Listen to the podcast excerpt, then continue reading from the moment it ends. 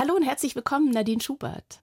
Ja, hallo. Vielen Dank für die Einladung. Ich bin ein großer Fan der Sendung und freue mich sehr, da sein zu dürfen. Dann kann es doch nur gut werden. ja. Welches Material mögen Sie denn eigentlich am liebsten?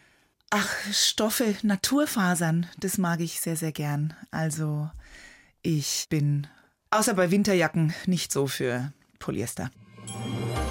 1 zu 1, der Talk auf Bayern 2. Anja Scheifinger im Gespräch mit Nadine Schubert, Anti-Plastik-Bloggerin und Autorin. Deswegen ja kein Wunder, dass Sie sagen, naja, Polyester ist nicht so ihrs. Plastik ist nicht Ihr Lieblingsmaterial. Welcher Stoff oder welches Material kann Plastik denn eigentlich am besten ersetzen? Oder kann man das so pauschal gar nicht sagen? Mm, das kann man nicht sagen und in manchen Bereichen kann man es wahrscheinlich auch nicht ersetzen. Also da muss man dann gucken, dass man auf Langlebigkeit zählt oder aufs Wiederverwenden oder aufs Wiederverwerten. Und das ist halt leider mit ganz viel Plastik, das wir so benutzen, nicht möglich. Sie schreiben über Ihr jetzt schon über zehnjähriges Leben ohne Plastik. Unter anderem in einem Blog namens Blob. Der allererste Eintrag. Erinnern Sie sich noch, was das war?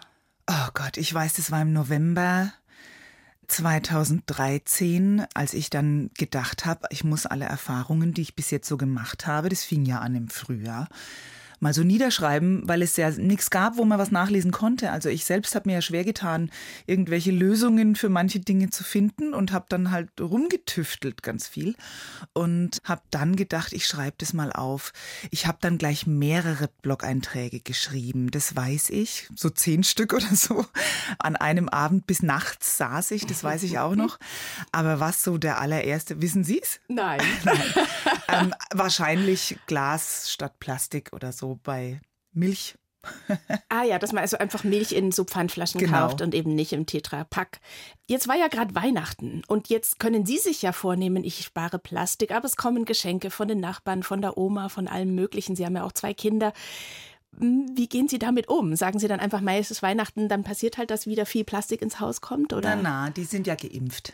Also es ist ja so, ähm, dass die das inzwischen wissen. Also ganz am Anfang war das natürlich schwieriger. Da musste man dann schon darauf hinweisen. Und was ich ja natürlich auch nicht mag, ist, wenn jeder ständig neues Geschenkpapier kauft und so. Also die packen brav alles in Zeitungspapier ein. Oft besorge ich auch die Geschenke und es gibt auch nicht mehr so viel. Die Kinder werden sowieso überschüttet. Ne? Wir wissen das ja und ähm, das haben wir abgeschafft. Es wird halt auch mal was gekauft, was dann gebraucht wird. Mal eine Bettdecke oder sowas. Und man kann ja Spielsachen zum Beispiel auch sehr gut Secondhand kaufen. Das stimmt natürlich. Aber es ist ja natürlich trotzdem auch so, Leute kommen ja mit, ich sag mal, einer großen Freude und vielleicht wissen es ja doch nicht alle. Was machen Sie dann? Sagen Sie einfach, das nehme ich jetzt gerade in Kauf oder? Ja, also manchmal muss man halt als Mama zwei Augen und manchmal auch die Hühneraugen zudrücken. Das ist so. Was wollen wir machen?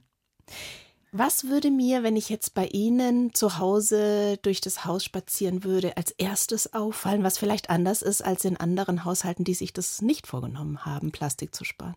Ihnen würde nichts auffallen, was mit dem Thema Plastik zu tun hat. Sie würden denken, es sieht sehr aufgeräumt aus, weil es recht leer ist bei uns. Also wir haben nicht ewig viele Möbel und nicht so viel Deko äh, weil ich halt gern schnell fertig bin mit Putzen. Also ich putze sehr viel auch gern, aber ich habe keine Lust abzuräumen und abzustauben und auf so nippes Zeug, das, ne, das mag ich nicht. Also das würde Ihnen auffallen und Sie würden dadurch das Gefühl haben, oh, das ist aber sehr sauber bei der Frau Schubert. Ein bisschen wie bei ja. Schöner Wohnen, oder wie? ähm, nee, nein, weil ich glaube, da steht mehr Zeug rum. Aber wenn Sie in der Küche dann gucken würden, das würde Ihnen dann vielleicht schon auffallen. Es gibt Vorratsgläser, ähm, also ein Regal mit den unverpackt Einkäufen und Vorräten. Ähm, Sie würden es im Kühlschrank sehen und Sie würden auch ähm, keine drei Schubladen Tupperware mehr finden bei uns in der Küche, die es früher natürlich gab.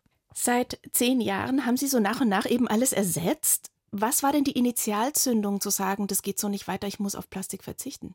Eine Fernsehdoku. Also ich habe eine Doku gesehen durch Zufall im Fernsehen und das war sogar mal vormittags, wo normale Leute arbeiten.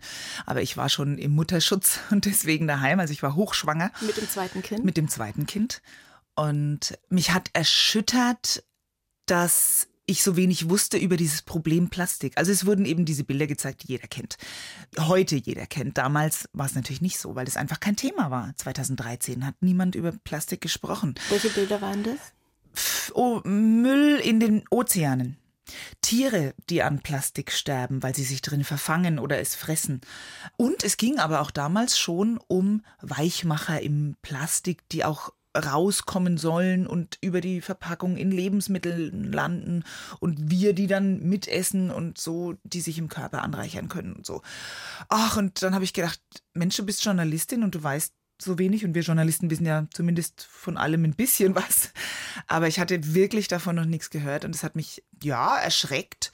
Und dann habe ich beschlossen, ich muss da mehr rausfinden. Habe den Film Plastic Planet geguckt. Das hilft, ja, und das schreckt auch ab und es weckt auch auf. Und habe dann an dem Tag beschlossen, die Familie Schubert lebt ohne Plastik. Ich sage immer, ich habe es für alle mitbeschlossen, es geht schneller. Das ist auch so. Darüber sprechen wir noch, wie da die Kinder reagiert haben. Aber mh, hm, ich würde diese Stunde gerne so ein bisschen, sagen wir mal, einen Tipp pro Kapitel könnten wir doch vielleicht machen, wenn wir schon eine Expertin haben, die seit zehn Jahren versucht, ohne Plastik zu leben. Und das Einfachste ist natürlich der Anfang. Mit was haben Sie, oder manchmal auch das Schwerste, aber mit was haben Sie denn angefangen? Meinen Müll anzugucken. Aha. Also man muss sich mal angucken, was man so an Müll produziert, um zu sehen, wo man am besten anfangen sollte. Und, und bei mir war waren es Tetrapacks. Also wir hatten Milch und Säfte immer im Tetrapack und das hat viel mehr als die Hälfte unseres Plastikmülls ausgemacht.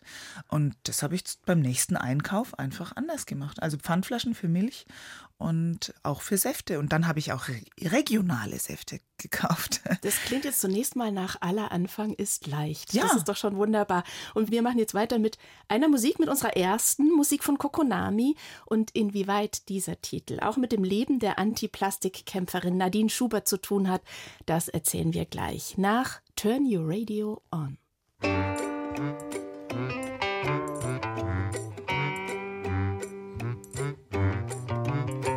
Come listening to a radio station where the mighty hosts of heaven sing. Turn your radio on, turn your radio on. If you wanna feel those good vibrations coming from the joy His love can bring, turn your radio on. Turn the radio on, turn the radio on, and listen to the music in the air. Turn the radio on, heaven's glory share. Turn the lights down low, listen to the Master's radio. Get in touch with God. Turn the radio on. Don't you know that everybody has a radio receiver? All you gotta do is listen for the call. Turn the radio on. Turn your radio on. If you're listening, you'll be a believer, leaning all the truth that never fold. Turn your radio on. Turn your radio on. Turn your radio on and listen to the music in the air. Turn your radio on, heaven's glory share. Turn the lights down low and listen to the Master's radio. Get in touch with God. Turn your radio on.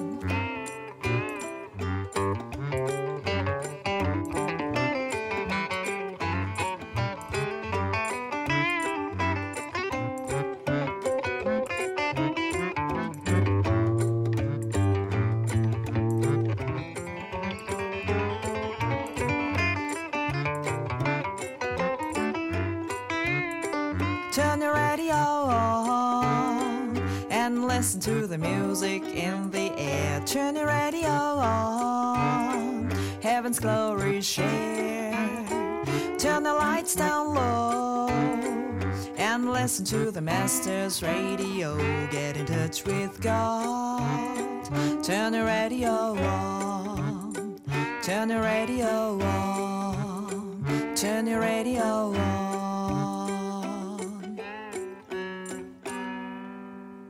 Bayern 2, 1 zu 1 der Talk mit Kokonami und mit Nadine Schubert, meinem Gast. die ein Leben ohne Plastik versucht. Und diese Erfahrungen aus den letzten zehn Jahren oder fast schon elf teilen sie in ihrem Blog namens Blob. Ich habe mir gedacht, das ist ganz schön schwierig für Franken. Vorne das Weiche, hinten das harte P. ja. ja, heißt was? Besser leben ohne Plastik. Wie auch Ihre beiden Bücher. Ganz genau. Und in einem der Bücher steht, niemand will seinen Kindern absichtlich Schaden zufügen, wir tun es aber. Wir füttern sie mit Plastik, wir kleiden sie darin, wir verstopfen ihre Spielzeugkisten damit. Schon ein bisschen drastisch, oder? Ja, aber es ist halt so. Also es stimmt ja. Und ich komme da gern auf den Punkt und äh, red nicht lang drum rum. Wobei ja. das ja alles, glaube ich, auch Untersuchungen sind. Es ist wohl erwiesen, dass es gesundheitsschädlich ist, aber wie und was und wo kann man immer gar nicht so genau sagen. Ne? Ja, es gibt da schon ganz viele Studien und ganz viele Warnungen auch. Also wir können das ja auch selbst ein bisschen kontrollieren. Wenn man ein Spielzeug kaufen möchte zum Beispiel, sollte man vielleicht mal hinriechen. Und wenn es stinkt, dann heißt es, wenn es aus Plastik ist, das, was drin ist, kommt raus. Und das ist dann halt meistens eben nicht so gesund. Und wir wissen, dass wir über die Haut und über die Atmung sowie auch über unsere Lebensmittel eben ähm, diese Chemikalien in Kunststoffen aufnehmen. Und das ist eben ungesund. Und da gehören halt auch viele Süßigkeiten dazu das, was Kinder gerne mögen. Ähm, Gummizeugs zum Beispiel ist immer stark belastet. ja, sogar Kaugummi haben Sie geschrieben im Buch. Das, damit hätte ich jetzt überhaupt nicht gerechnet. Kaugummi ist Plastik halt sind. aus Plastik. Ja, Aha. ich meine, jeder von uns hat doch schon mal einen alten Kaugummi unter irgendeinem Tisch oder einem Stuhl gefunden. die verrotten nicht. Ja, genau. Die bleiben für immer. Ne? Wenn Sie sich jetzt in Ihrem Kinderzimmer umgucken, in den 80er Jahren, Sie sind 1981 geboren, was lag darum? Ja Lego. So Lego, also haben wir schon Plastik? Ja, klar. Also Lego und Playmobil, das war was, ja. Ich hatte jetzt nicht so viele Barbies wie meine Cousinen oder so, aber also wir haben, ich habe lang mit Lego gespielt und viel, ja. Das war halt nicht so wie heute, dass es diese Sets da gab, ähm, wo man dann gleich ganze Autos und Flugzeuge und so zusammengebaut hat, sondern es gab halt Steine und Platten und auch nicht so kleine Lego-Männchen, sondern es waren so größere, die hatten so Tierköpfe und so. Also ich kann mich da noch echt gut erinnern. Aber ja, das hatten wir natürlich auch, Plastik. Ja. Und das ist aber ja auch dafür was, was langlebig ist. Ne? Man kann es ja auch so sehen. Habe ich gar nichts dagegen. Also auch meine Kinder haben das natürlich. Ne? Die mussten nicht mit Steinchen und Stöckchen spielen. Die hatten auch das, was andere Kinder haben. Und ja, das ist ja was, das landet nicht in der Tonne. Aber ich will halt keinen Mist im Haus haben. Also bei uns gibt es halt nicht Kinderüberraschungseier, wo dann das Spielzeug, wir kennen es alle, nichts taugt und dann wegfliegt nach zwei Tagen. Das gibt's nicht. Gehen wir nochmal in Ihre Kindheit zurück. Aufgewachsen in der Metropole Neuschleichach im Steigerwald. ja.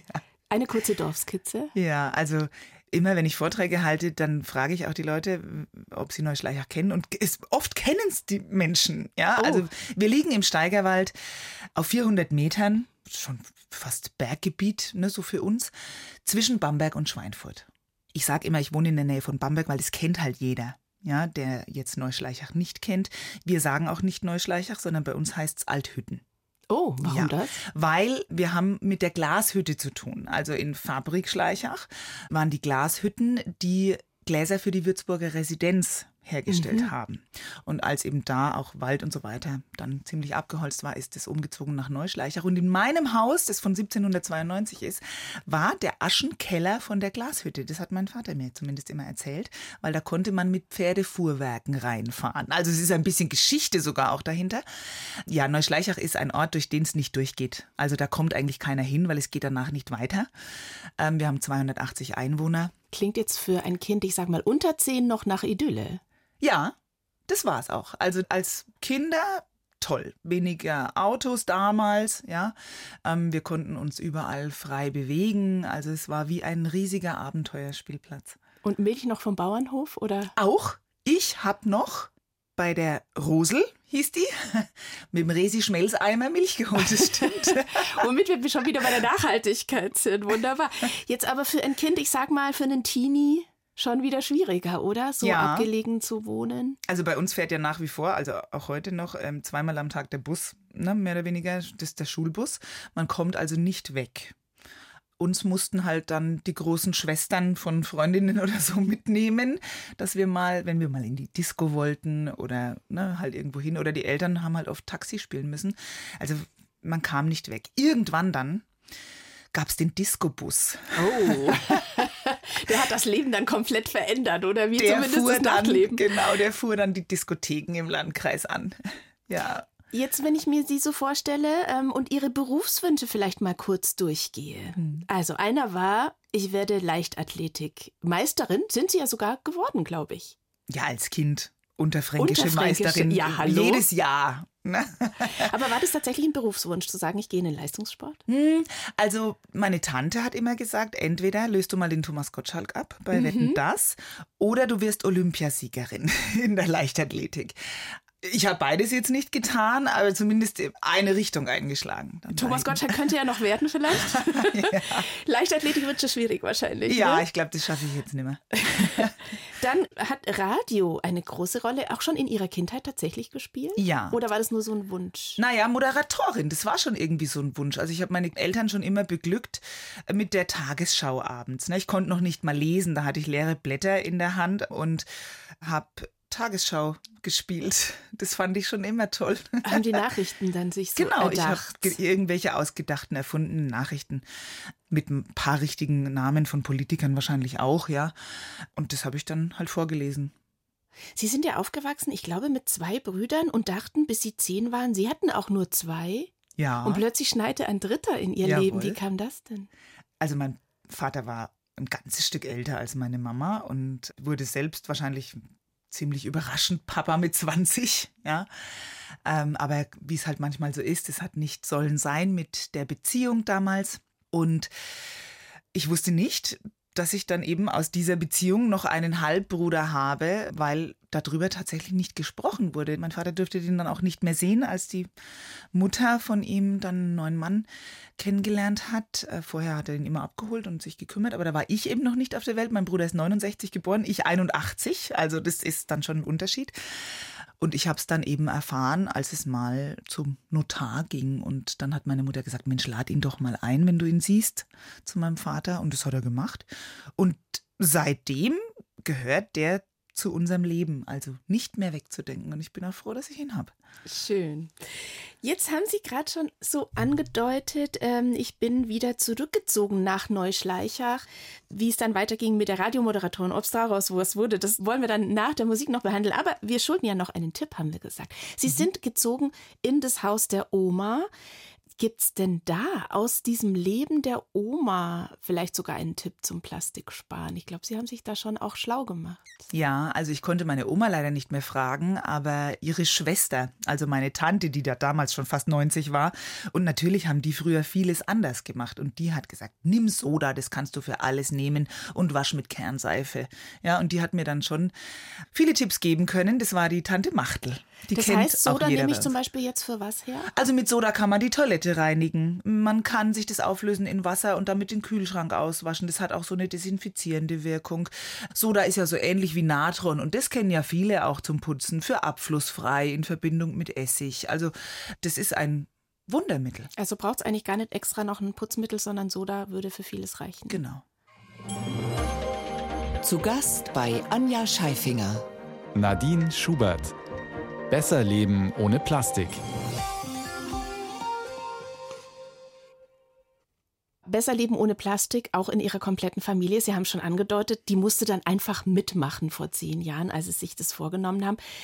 Ja, wie hat Ihr Sohn, der war damals acht, wie hat der darauf reagiert? Ja, ich musste das dem halt erklären. Also, das hat ja jetzt nicht so viele Auswirkungen auf ihn gehabt, außer dass ich weniger Cornflakes kaufen wollte. Also, Die ja auch alle plastikverpackt sind. Ja, und der war echt ein Cornflakes-Vernichter und ich habe halt dann ihm ja nicht alles irgendwie wegnehmen wollen und verbieten wollen. Ich habe dann gesagt, wir reduzieren es halt mal ein bisschen, bis ich irgendeine Lösung finde. Es gab ja damals jetzt nicht so den Luxus der Unverpacktläden. Es gab nämlich genau einen in Deutschland und den nicht in Franken, sondern in Kiel. Und schon ja? gar nicht in Neuschleichach Nein, wahrscheinlich. noch nicht mal in Bamberg oder so, noch nicht mal in Nürnberg. Ja, dann mussten wir halt schauen und ich habe dann so rumgetüftelt und irgendwann ein gutes Knuspermüsli hinbekommen, ein selbstgemachtes. Und damit war er dann zufrieden und hat gesagt, Mama, jetzt müssen wir keine Cornflakes mehr kaufen. Ja, was es halt auch nicht mehr gab, waren Chips. Die Tochter war ein Baby. Genau. Die 240 Windeln im Monat. Windeln, die, wenn man sie nicht ordentlich recycelt, ich glaube 350 Jahre überleben. Ja. Wie haben Sie das gemacht? Recyceln kann man Windeln ja gar nicht, sondern verbrennen im besten Fall, damit sie nicht in der Umwelt landen. Ich habe nicht mit Stoff gewickelt. Also das konnte ich mir damals einfach nicht vorstellen, muss ich ehrlich sagen. Aber ich habe halt auch so nach und nach dann umgestellt. Ich habe aber auch mein Kind sehr früh weggeben müssen, weil ich nach vier Monaten, also die war vier Monate alt, als ich schon wieder arbeiten musste, leider. Und dann hat meine Mutter nämlich auch gesagt, mir brauchst du nicht bringen, mhm. ne, mit Stoffwindeln. Hätte ich gewusst, dass das wirklich halb so wild ist, ja, und das mit diesen modernen Windeln hätte ich es natürlich gemacht. Aber das war einfach damals für mich noch nicht Thema. Ich wollte in der Küche umstellen. Das war eigentlich so mein erster Fokus. Aber ich habe dann immerhin die teureren Öko-Windeln gekauft, die eben nicht eine Plastikhülle hatten, sondern so aus Maisstärke und so. Aber natürlich auch Wegwerfwindeln waren. Also ja, aber Sie sprechen es ja schon an. Also es ist oft verbunden mit, es kostet mehr und es ist viel auch verbunden mit Verzicht, mit Mühe. Ich muss eine Alternative zu Cornflakes und was auch immer finden. Wie haben Sie das dann geschafft zu sagen, aber es soll ja auch noch, das Leben soll ja auch noch ein bisschen Freude machen? Hat es ja auch gemacht. Also damals war es halt schwieriger und ich musste mich ja reinfinden. Heute muss es doch keiner mehr. Heute kann man Bücher kaufen und es nachlesen oder eben in den Unverpacktladen gehen. Also es, man kennt ja heute alle Alternativen. Damals musste ich halt mich einmal durchboxen und dann konnte ich es ja. Aber also auch ein Unverpacktladen hat natürlich nicht jeder um die Ecke, ne? Ja. Also gerade eben auf dem Land, Sie wohnen ja auch auf dem Land, da ist es dann schon schwieriger. Also ja, wie sagen Sie, das Leben muss ja auch trotzdem praktikabel sein. Ich habe damals einfach mit denen gesprochen, die bei mir im Umfeld so waren. Also der Bäcker im Nachbarort zum Beispiel, der auch wie so ein kleiner Dorfladen ist. Ne, das gibt es jetzt in vielen Ortschaften. Und unser Bäcker hat noch eine eigene Backstube und da hatte ich eben Glück. Und wir sind eigentlich durch Kaffeebohnen draufgekommen. Also, weil die waren auch immer die Inhaberinnen sehr interessiert an diesem Leben ohne Plastik und haben ja auch schon dann mal einen Zeitungsartikel über mich gelesen oder so. Und haben dann gesagt, ja, wo gibt es denn noch Schwierigkeiten? Und dann habe ich gesagt, ja, Kaffeebohnen kriege ich irgendwie nicht unverpackt. Und äh, dann sagt sie, du, den kannst doch bei uns kaufen. Ja, bringst deine Dose mit und dann füllen wir den ab, weil wir bekommen den in Pfandeimern aus einer kleinen Rösterei in Schweinfurt. Und dann habe ich das so gemacht. Und dann sagt sie, du kannst eigentlich bei uns alles kaufen, was wir in der Backstube haben. Wir haben ja Nüsse und Gewürze und, ne, also wirklich von äh, Salz und Pfeffer bis Zimt, ne, und Mandeln und alles Mögliche. Und das habe ich dann auch gemacht. Und so habe ich ja trotzdem dann schon einiges kaufen können im Nachbarort, nur einen Kilometer entfernt. Und das hat mir sehr weitergeholfen. Sie sind mit 24 junge Mama geworden, mit dem ersten Kind, mit dem Sohn, von dem wir schon gesprochen haben, und sind mit 27 dann wieder als Radiomoderatorin in ihren Beruf eingestiegen. Morgens früh raus um 3 Uhr. Was war das für eine Zeit in Ihrem Leben mit dreijährigen Kind, mit dem, den Sie ja. dann noch zur Mami irgendwie bringen mussten? Das war ja so von mir gar nicht geplant. Also ich habe mich ja eigentlich als Redakteurin und Nachrichtensprecherin beworben und dann war ich beim Vorstellungsgespräch und die haben gemeint, nein, nein, Sie müssen die Frühschicht machen. Ja, Sie machen die Frühsendung. Und ich habe dann meine Mutter angerufen und habe gesagt, oh Gott, was, was soll ich denn jetzt tun? Und sagt sie, das machst du. Her mit dem Kind. Ja, ich nehme das Kind, obwohl die ja selber gearbeitet hatte, also die ist ja heute noch berufstätig. Ich nehme das Kind und du machst deine Sendung. Und dann habe ich das gemacht. Aber ziemlich turbulent, oder? Ja, also es ist natürlich anstrengend. Also ich bin ja manchmal vor dem Kind ins Bett. Also die Mama hat abends dann meinen Sohn abgeholt. Sie hat ja auch nur ein paar Häuser weiter gewohnt, hat den mit heim zu sich genommen, hat ihn am Morgen in den Kindergarten gefahren und ich bin dann um 4 Uhr aus dem Haus und mein Mann halt um 6. Deswegen konnte der den ja auch nicht morgens betreuen. Und der Kindergarten hat halt erst später geöffnet und dann mussten wir es so machen. Und ja, es war schon anstrengend. Die Nachbarinnen haben immer gesagt, ach, du hast schön, du kommst mittags heim. Sag ich, ja, ich habe aber schon eine neun Stunden Schicht hinter mhm. mir. Dann habe ich ihn abgeholt und dann war er den Nachmittag über bei mir. Und so waren sie unter anderem Radiomoderatorin in Aschaffenburg, in Ingolstadt, in Schweinfurt. Aber dann kam ein etwas kinderfreundlicherer Job als Pressesprecherin beim Landratsamt in Haßfurt. Mhm. Und Sie haben mal gesagt, da war ich wie ein Paradiesvogel. Wie haben Sie das gespürt? Ja, Pressesprecherin war der Job, weswegen ich eingeladen wurde. Den habe ich dann letztendlich aber nicht gemacht, sondern ich war dann Online-Redakteurin, weil mir das halt der Geschäftsleiter angeboten hat. Ich war der Paradiesvogel, weil ich natürlich Quereinsteiger war. Um Gottes Willen, man kann doch nicht in einer Behörde arbeiten, wenn man keinen Angestelltenlehrgang 1 hat. Ja, wo kommen wir denn da hin? Das heißt, Sie sind auch ein bisschen angeeckt, oder? Ich glaube schon, weil mir vieles halt zu langsam ging. Ne? Dieses Bürokratische, das war jetzt nichts für mich ne? von draußen.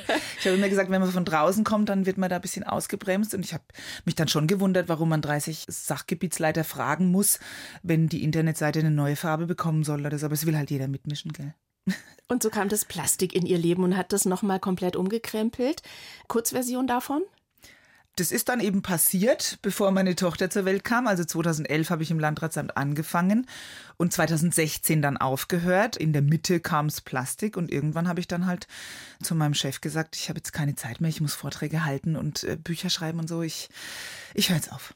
Wir haben auch nicht mehr so viel Zeit, bevor die nächste Musik startet. Aber ich würde ganz gerne, natürlich habe ich in der Vorbereitung dann auch nochmal meinen Plastikkonsum mir angeguckt und bin schon erschrocken, wenn ich mir nur den Morgen angucke. Vielleicht, dass Sie einfach nur ganz kurze Einwürfe, was Sie stattdessen machen. Joghurt. Im Glas. Ist eigentlich relativ einfach. Klar. Vegane oder echte Wurst? Gibt's fast gar nicht. Und wenn ich für die Kinder Wurst kaufe, die essen die dann vom Tier, das mache ich selten, mit der Dose an die Theke. Duschen. Seife statt Duschgel. Die dann auch eventuell in Papierverpackung kommt. Oder ganz ohne Verpackung, wenn man die im Seifenladen kauft. Putzzeug? Vieles selber machen. Oder ansonsten Tabletten in kleinen Papiertütchen kaufen. Also, ne, dann Wasser haben wir zu Hause, die müssen wir nur noch auflösen. Tipps zur Plastikvermeidung, die sogar auch manchmal Freude machen. Eine Stunde, zwei Menschen im Gespräch auf Bayern 2. Anja Scheifinger trifft Nadine Schubert, Neuschleichacher Faschingsnärrin. Das bringt sie zum Lachen. Wo ist denn die Vorfreude am größten? Die Vorfreude ist immer groß. Also es geht ja mit dem Weiberfasching an und da bin ich natürlich dabei. Das heißt, was passiert da in Neuschleichach? Ja, in Neuschleicher passiert jetzt leider nicht mehr viel. Früher waren wir Hexen und haben das Wirtshaus gestürmt, ja, und halt äh, Krawatten abgeschnitten und wenn keine da waren, dann den Hemdkragen. Aber das ist jetzt leider nicht mehr. Jetzt gehen wir halt nach Knitzgau zum Weiberfasching, das ist auch schön. Und da ist und das, schon was los. Ja, da ist was los und da sind vor allem dann auch wirklich nur Frauen und das finde ich ja das Schöne. Ich finde, es müssen sich nicht unbedingt die Männer drunter mischen. Man kann den Frauen schon mal einen Abend gönnen, gell?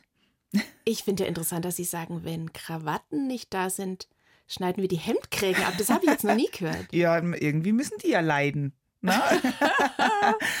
Warum haben Sie einen Narren gefressen an dieser Jahreszeit? Wahrscheinlich, weil es einfach bei uns dazugehört hat. Also wir haben in Neuschleichach mit 280 Einwohnern einen eigenen Faschingszug und den gab es halt schon immer.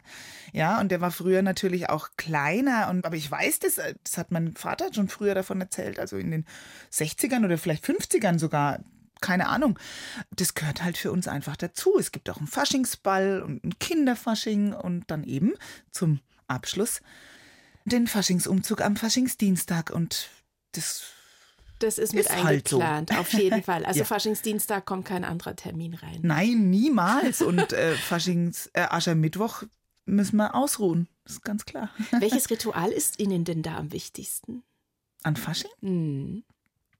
Ein Ritual kann ich jetzt gar nicht sagen. Für mich gehört es natürlich zum Fasching immer dazu, dass ich irgendein Lied schreibe oder eine Rede, weil beim Faschingsball, ich muss das halt, das gehört dazu, dass ich das mache und mir fällt halt meistens auch was Gutes ein. Und was bei uns auf jeden Fall immer zum Fasching dazu gehört, ist, dass die auf die Schippe genommen werden, die halt unterm Jahr was angestellt haben. Das heißt, Sie überlegen sich jetzt schon, wen nehme ich auf die Schippe, was schreibe ich oder steht sogar schon? Wir müssen unterm Jahr das sogar notieren. Also das machen dann ganz viele, weil irgendeiner macht halt immer einen Trick, ne? so wie wir sagen. Und ja, das kommt dann dran. Jetzt wollen wir ja nicht verraten, was dieses Jahr drankommt und vielleicht wissen Sie es ja auch noch nicht, aber haben Sie da noch was vom letzten Jahr? Wenn Sie gerade sagen, ein Lied schreibe ich da zum Beispiel? Ja, also letztes Jahr gab es kein Lied, da habe ich dann ein Publikumsspiel gemacht. Naja, es werden halt auch mal so aktuelle Problemchen ein bisschen dann aufgegriffen, ne, mit Wohnraum und so und dann bringen wir dann mal Leute zusammen, die vielleicht Single sind und schon ewig da ein Haus bewohnen. Dann wird halt der Vorschlag gemacht, dass die zusammenziehen sollen vielleicht, was natürlich im wahren Leben nicht funktioniert, ja. Was heuer drankommt, weiß ich schon. Und der, der drankommt, der weiß es auch, aber ich sag's lieber nicht. das wollen wir jetzt auch nicht so laut sagen, genau. Als was gehen Sie denn da? Also als Hexe habe ich jetzt schon verstanden, an Weiberfasnacht, aber dann? Ja, das mit den Hexen, das war halt da zu der Zeit, als wir noch die große Hexengruppe waren. Jetzt überlegen wir uns jedes äh, Jahr was anderes. Ich gehe da immer mit meiner Freundin Tanja. Letztes Jahr waren wir Guns N' Roses. Und für dieses Jahr, das wissen wir noch nicht so. Aber ich bin jetzt nicht eine, die sich gern Faschingskostüme kaufen mag. Ich mag lieber immer was machen aus dem, was man im Schrank hat. Das hätte mich jetzt auch ja? gewundert, als ja. eine, die Plastik fasten möchte. Die sind ja mhm. meistens aus Plastik, diese ja, Faschingskostüme. Genau, und meistens ja auch nicht besonders hochwertig und auch nicht so toll. Und dann bastelt man sich halt was zusammen. Also wir waren auch mal schöne Vogelscheuchen und mein Gott, da reicht eine Jeans und ein zerrissenes Hemd ne? und ein alter Schlapphut mit ein bisschen Schminke. Also das geht dann schon. Gab es als Kind so eine Lieblingsrolle, in die Sie geschlüpft sind zu Fasching? Indianer. Mein Bruder war die Prinzessin und ich der Indianer, weil der hatte lange Haare und ich kurze und der hatte so schöne Löckchen und der hat immer gesagt, ich mag die Prinzessin machen und ich war der Indianer. Apropos in eine andere Rolle schlüpfen, wenn Sie jetzt einen Tag Politikerin wären, im Hinblick nochmal auf Plastik, und Sie wüssten das Parlament hinter sich, die erste Änderung, die Sie machen würden? Na, ich würde zumindest vieles anschieben, ne? weil sonst dauert in der Politik eigentlich alles zu lang. Konkret was? Ich würde vorschreiben, dass für viele Behältnisse, zum Beispiel Waschmittelflaschen und so weiter, nur noch recyceltes Plastik verwenden darf. Und was ich sofort abschaffen würde, Coffee-to-go-Becher aus Pappe. Wäre vielleicht auch schon wieder unser Tipp. Wir wollten ja jede Runde einen Tipp machen. Nicht mehr so viel Coffee-to-go, am besten gar keinen mehr. Oder einen ah. Becher selber dabei haben. Also wenn Sie es brauchen, Becher mitnehmen. Ansonsten doch gerne Kaffee im Sitzen. Einmal kurz hinsetzen. Es gibt sowas wie Tassen. Das haben wir Und es vergessen. gibt sowas wie einmal in Ruhe einen Kaffee trinken. Genau. Nach dem Fasching kommt die Fastenzeit. Haben Sie sich da schon was vorgenommen? Oder nee. nehmen Sie sich überhaupt was vor? Nein. Überhaupt nicht. Also ich mache ja sowieso Plastikfasten, das bestimmt mein Leben, aber das ist für viele so ein guter Einstieg. Also das nur mal so als Tipp am Rande. Ich esse kein Fleisch, also muss ich nicht auf Fleisch verzichten. Ich esse kaum Süßes, also muss ich jetzt nicht unbedingt darauf verzichten. Und Alkoholfasten, das wäre mal was, gell? Aber ich trinke halt gerne mal meinen Prosecco und das ja auch nicht im Übermaß. das sagt Nadine Schubert in 1 zu 1 der Talk auf Bayern 2. Pro Einwohner und Jahr entstehen in der EU rund 33 Kilo Verpackungsmüll aus Plastik. In Deutschland sogar 38. Und bei Nadine Schubert mit ihrer vierköpfigen Familie? Ich habe den nicht gewogen, aber es ist auf jeden Fall wahrscheinlich deutlich drunter. Es ist nicht so, dass wir überhaupt keinen Verpackungsmüll aus Plastik mehr haben. Was ist da zum Beispiel dabei, wenn Sie sagen, es gibt dann doch noch auch in Ihrem Haushalt? Also ich kaufe schon manchmal auch, wenn ich jetzt nicht in den Unverpacktladen komme, mal so einen 5 Kilo Sack Nudeln. Das ist dann Plastik und der wird dann halt als Müllsack hergenommen oder so. Aber ich keine Müllbeutel kaufe natürlich. Oder wenn das Kind eine Bettwäsche geschenkt bekommt oder so zum Beispiel, dann hat man ja auch ab und zu noch Plastikverpackungen drumherum. Also sowas fällt dann schon mal an. Ja. Naja, und wenn Sie eine Bettwäsche kaufen, ja auch, oder? Also die kriegt man ja, glaube ich, auch nicht ohne. Ja, es gibt schon welche ohne, die nur in dem Stoffbeutel stecken oder halt mit Papier umwickelt sind oder so. Sowas gibt es schon, aber ich kaufe jetzt nicht so oft Bettwäsche. Aus welchem Material ist Ihre Kreditkarte? Aus Plastik. Weil es heißt, die wiegt, glaube ich, sechs Gramm. Mhm. So viel pro Woche landen in einem bundesdeutschen Körper. Ja. Jetzt könnte man sich ja sagen, naja, so what, wir scheiden das ja wieder aus. Hm, wahrscheinlich nicht alles. Ja, also wir essen tatsächlich jede Woche so 5, 6 Gramm Plastik. Das wäre ein Teelöffel voll. Oder eben eine Kreditkarte, die wiegt so viel. Und das ist schon drastisch, wenn man sich überlegt, dass ein Jahr 52 Wochen hat und das wäre ein Stapel aus 52 Kärtchen. Ja. Da kommt ein bisschen was zusammen. Genau.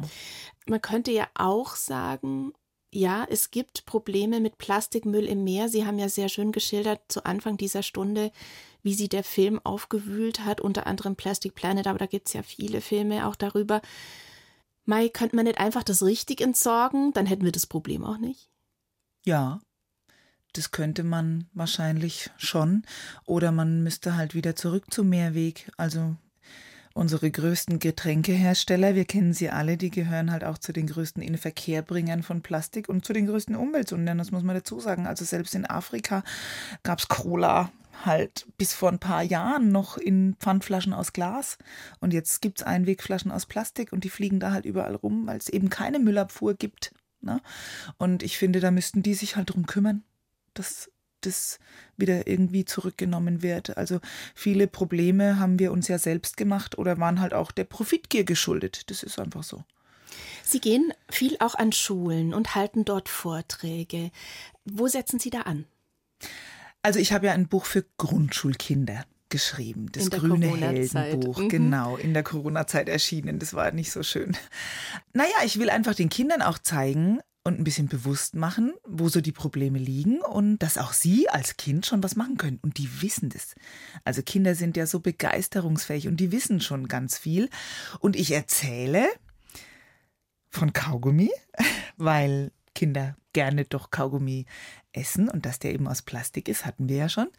Und die gehen dann auch raus am Ende und sagen, nee, also Kaugummi kaufen wir nicht mehr und ich würde den auch nie mehr auf den Boden spucken und auch nie mehr runterschlucken, weil sonst bin ich der Vogel, der Plastik mm. verschluckt oder die Schildkröte. Ja, ich will es denen einfach so ein bisschen bewusst machen, ja. Und die wissen dann aber auch, dass es Spielsachen gibt, die vielleicht nicht so gesund sind und so. Aber die machen da gut mit. Und was kommen dann noch für Reaktionen? Fragen. Also Kinder stellen viele Fragen und die verpetzen gerne ihre Eltern in den Vorträgen. Meine Mama kauft immer weißes Klopapier. weil ich sage, wir sollten Recycling-Toilettenpapier kaufen, weil das wird aus Bäumen gemacht. Und das wissen die Kinder natürlich auch. Also warum die Bäume lieber stehen bleiben sollten, ja, statt die für Küchenrolle oder Klopapier zu fällen. Also ja, die gehen dann heim und erzählen es den Eltern und reißen die ein bisschen mit, weil die wollen dann Rezepte ausprobieren und wollen mit Waschmittel aus Seife oder Kastanien waschen. Und ich hoffe dann eben immer, dass die Eltern sich da auch ein bisschen mitreißen lassen. Waschmittel aus Kastanie?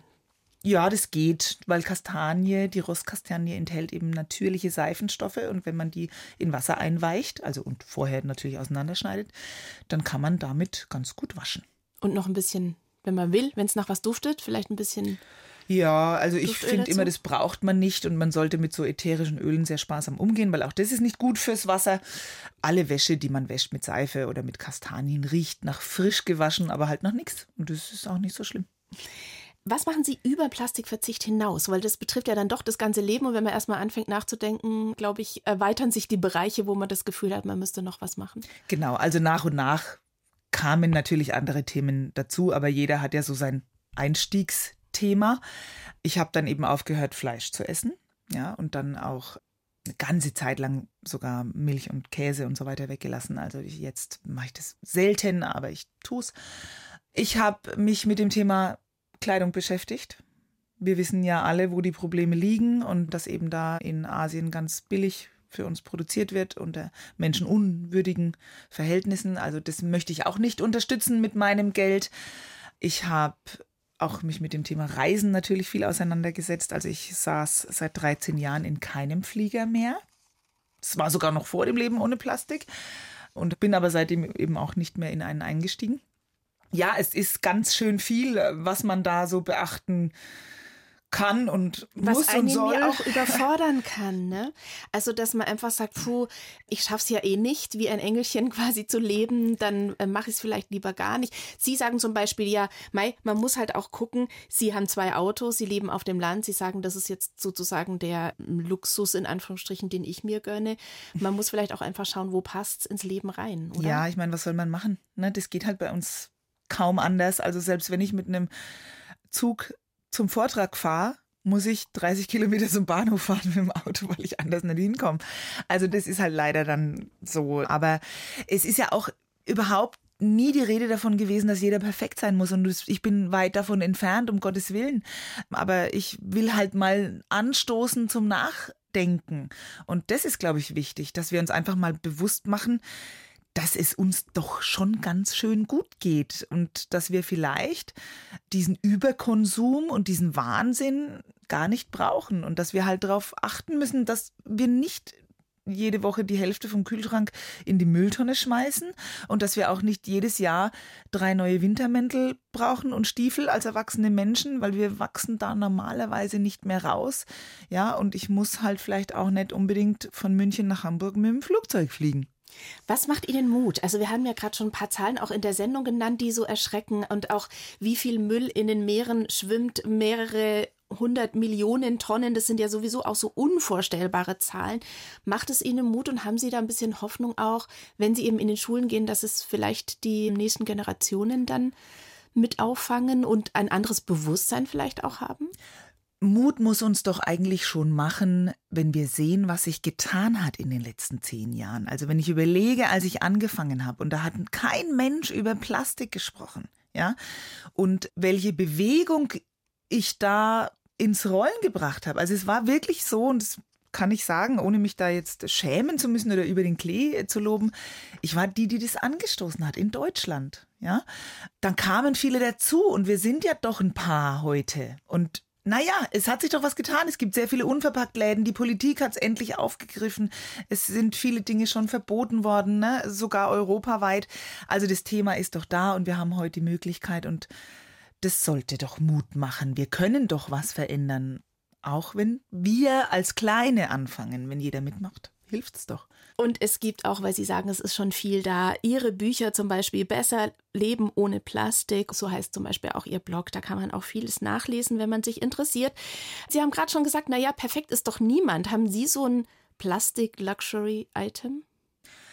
Ja, auch Kosmetik zum Beispiel, das ist so bei mir, das hat sich zwar deutlich reduziert, aber ich schmink mich noch und ich habe jetzt auch mal mir eine Augencreme gekauft, die war in einer Plastiktube von einer Naturkosmetikmarke, weil ich halt gemerkt habe, dass ich sehr trockene Augenpartie habe. Ich meine, ich bin über 40, aber ich denke, wie gesagt, wenn man halt sonst schaut, dann ist das schon mal okay, ne?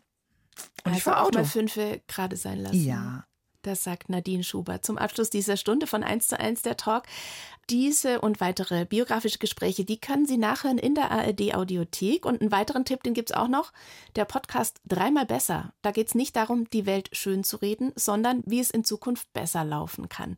In der ARD Audiothek und überall da, wo es Podcasts gibt.